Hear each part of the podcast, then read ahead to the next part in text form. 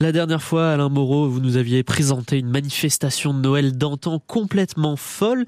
Et là, euh, vous allez approfondir un petit peu le sujet. Oui, je vous ai raconté la fête des fous qui se déroulait chaque année dans la cathédrale Saint-Julien à partir du jour de Noël.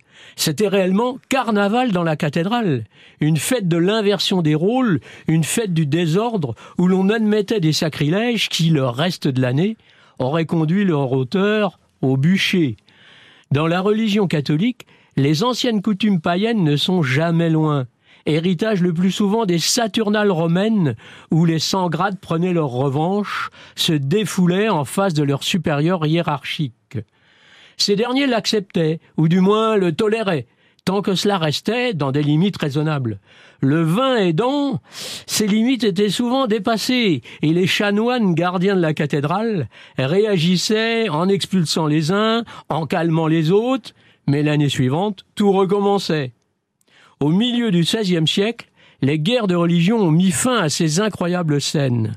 On s'est mis alors à s'étriper pour de vrai entre catholiques et protestants. On n'avait plus trop le cœur à rire. On sait aussi que la fête des fous se déroulait dans d'autres églises du Mans, à Sainte-Croix, à la Maison Dieu de Coueffort et à la collégiale Saint-Pierre-la-Cour. Une archive nous révèle qu'en 1449, un prêtre rentra dans cette église à cheval en brandissant une épée avec un air féroce, tandis que le sacristain s'y pavanait, revêtu d'une peau de veau, en faisant le bouffon. Les enfants de cœur avaient une place importante.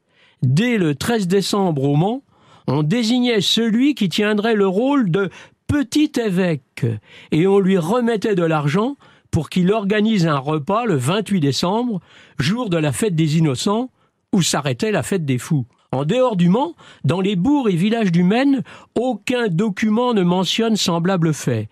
Les habitants des campagnes, qui représentaient environ 85% de la population totale, à présent c'est le contraire, étaient beaucoup plus méfiants et raisonnables que ceux vivant dans les villes. Et justement, demain, je vous emmènerai dans un village sartois, à Saint-Marc d'Outillier, où se déroule ma légende de Noël préférée.